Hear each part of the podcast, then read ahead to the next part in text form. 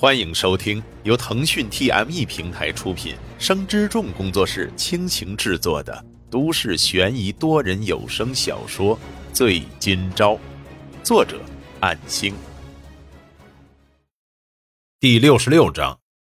由于是君卓赢了这一轮，所以轮到君卓先盖牌的样子。抽选四张牌杂牌，让沈金钊盖下，这令沈金钊感到疑惑，然而没有多问。避免暴露君卓的盖牌，顺时针以此类推，众人再次盖牌结束，然后翻开四张牌里面，君卓则是四张很小的散牌，另外三人分别是一家六到九的顺子，一家是三条，但是却输给了唐明镜的两个对子，原因是唐明镜的四张牌不仅仅是两对，而且是有连对的属性，所以才赢了这一轮。那么。这就不只是普通的规则那么简单理解了，而且为什么第一轮是三张盖牌，第二轮是四张盖牌？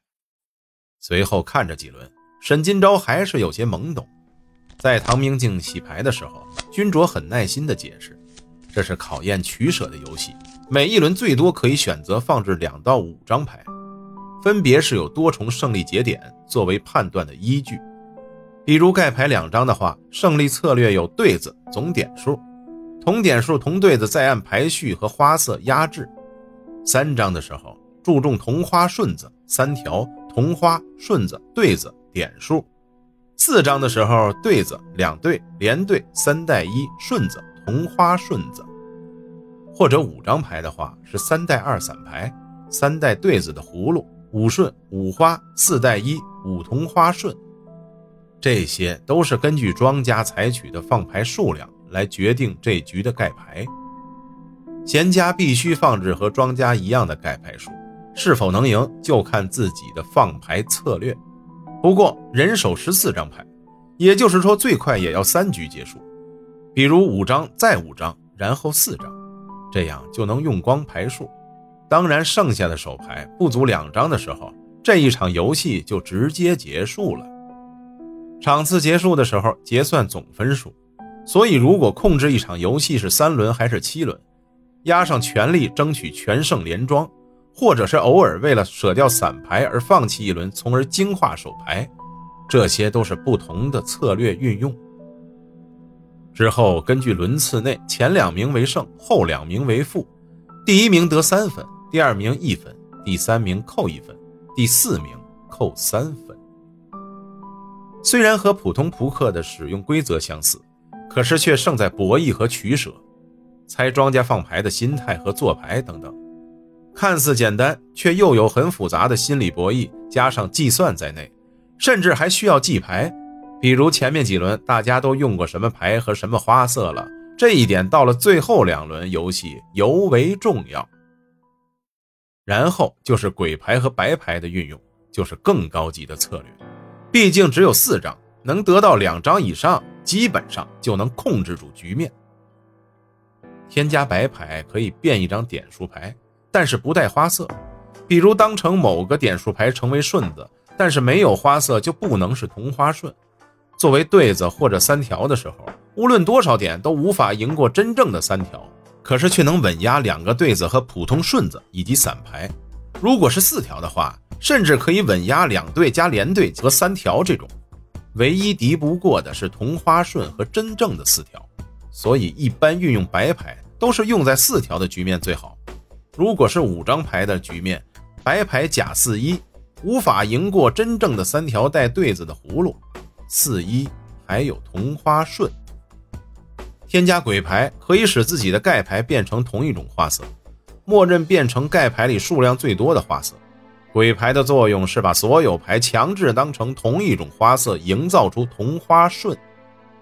但是由于自身没有点数，遇到比自己长的同花顺，或点数大，或花色更强的同花顺子也会输。但是鬼牌同花顺却能赢过除同花顺之外的任意牌，比如两连对、葫芦、四一等真牌。这各方面的运用有着繁多的策略。沈金钊看他们一边玩一边听君卓的讲解，听着有些头大，感觉十分的烧脑。这如果不是投入较多时间去计算过，或者有一定的速算经验在内的话，恐怕会输得很惨。但是策略也非常重要，可以说并不是随便就能上手的游戏，除非不涉及到利益，否则一旦赌起来还是很可怕的游戏。因为计算和策略运用的差异，等于是掌握了游戏的胜率。乔可奈还只是个孩子，并不明白游戏的背后是否存在好坏，只知道好不好玩的区别。不过如此烧脑的对弈，却被他看得津津有味。不懂得结算，就会立即问君卓。本来君卓说让沈金钊试玩一次，然而却被拒绝，因为他们在赌，自己不可能参与进去，也不想开这样的头。所以从刚才就已经让开座位，君卓也已经接回手牌。沈金钊看到雨量开始变小，可是又不好扫兴催促，便坐在一旁看他们玩。每一局的结束之后，只是口头说了互相的分数，然后用手机点了几下。沈金钊清楚他们这是在互相转账，科技带来的便利也同样被用在赌的方面。虽然不知道他们赌的多大。可是只要是赌，那都是不好的。如果不是和钱有瓜葛的话，游戏就是好游戏。沈金钊并不排斥任何游戏，只反感与钱挂钩。直到晚上十点多，雨停，君卓本来还想继续，老陈和另一个人称自己有事必须得走了，这才收场。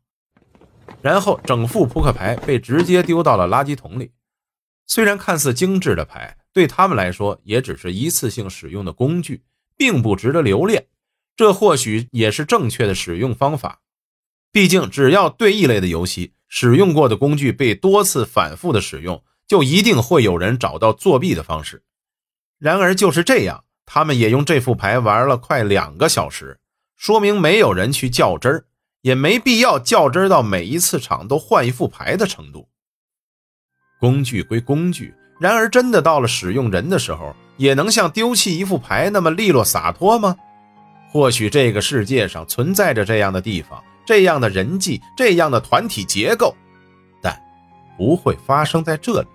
起码丹秋生还不至于把他以外的所有人都当成工具人。乔可奈打了个哈欠，君卓站起后整理了一下衣服，说道：“唐。”今晚我住小昭家，让我送他们就好了。唐明镜张了张口，似乎想说什么，却没有说出口。随后说道：“行吧。”然而唐明镜没有继续说出口的话，沈金钊也不会擅自去补充，比如他现在就住在自己楼上什么的。本章播讲完毕，感谢您的收听。